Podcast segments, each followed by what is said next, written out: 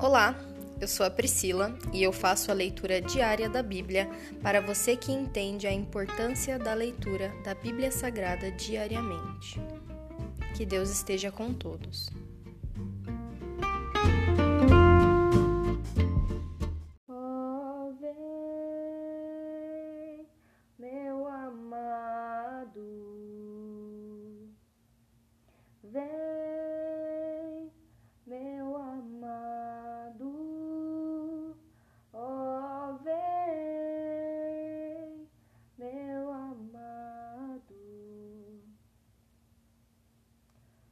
Aleluias! Ouça agora o capítulo 8 do livro de Jó a primeira resposta de Bildade a Jó. Então Bildade de Suá respondeu a Jó: Até quando continuará a falar assim? Suas palavras parecem um vendaval. Acaso Deus perverte o que é justo? O Todo-Poderoso distorce o que é certo? Certamente seus filhos pecaram contra ele e por isso receberam o castigo devido. Mas se você buscar a Deus e clamar ao Todo-Poderoso, e se for puro e íntegro, ele sem demora agirá em seu favor e devolverá o que por direito lhe pertence. E embora tenha começado com pouco, no final você terá muito.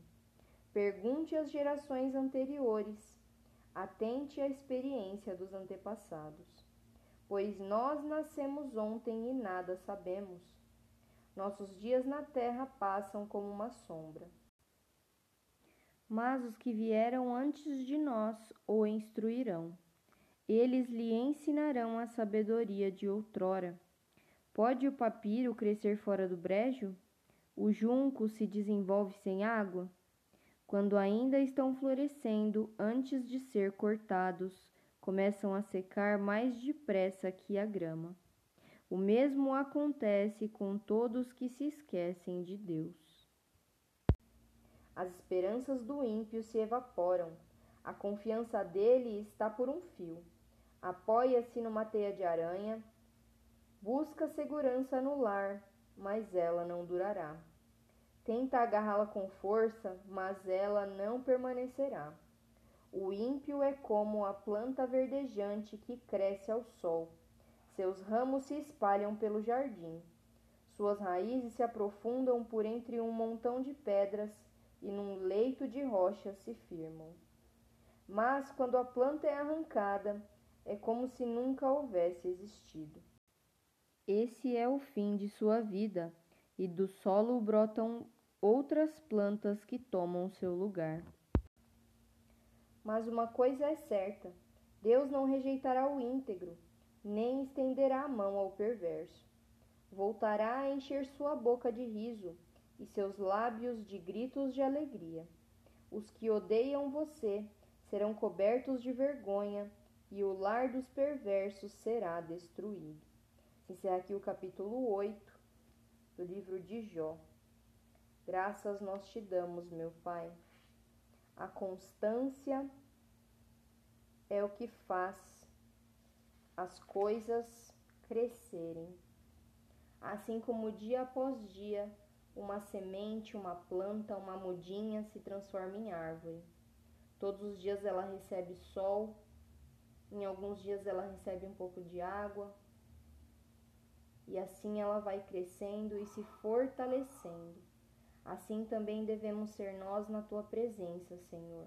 Um pouquinho cada dia, um pouquinho cada dia e quando nós olharmos para trás, nós teremos te honrado todos os dias. Nós teremos colocado o Senhor em primeiro em todas as nossas decisões.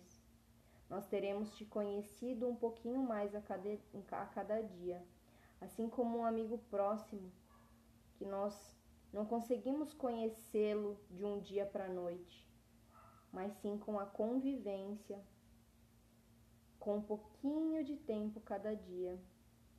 Assim nós vamos fortalecendo os nossos laços.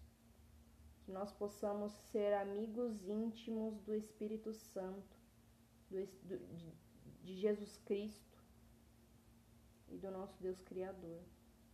Obrigada, Senhor, por essa oportunidade através do homem das mãos furadas. Nós nos identificamos com ele, pois ele se fez homem e habitou entre nós. Pois ele passou pelos sofrimentos que nós passamos. Ele nos entende.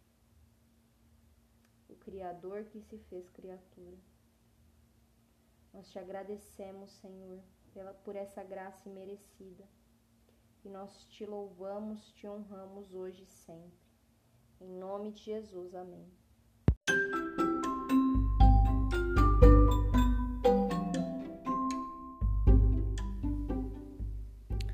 Você acabou de ouvir o Dali Bíblia, o podcast da tua leitura diária da palavra do Senhor.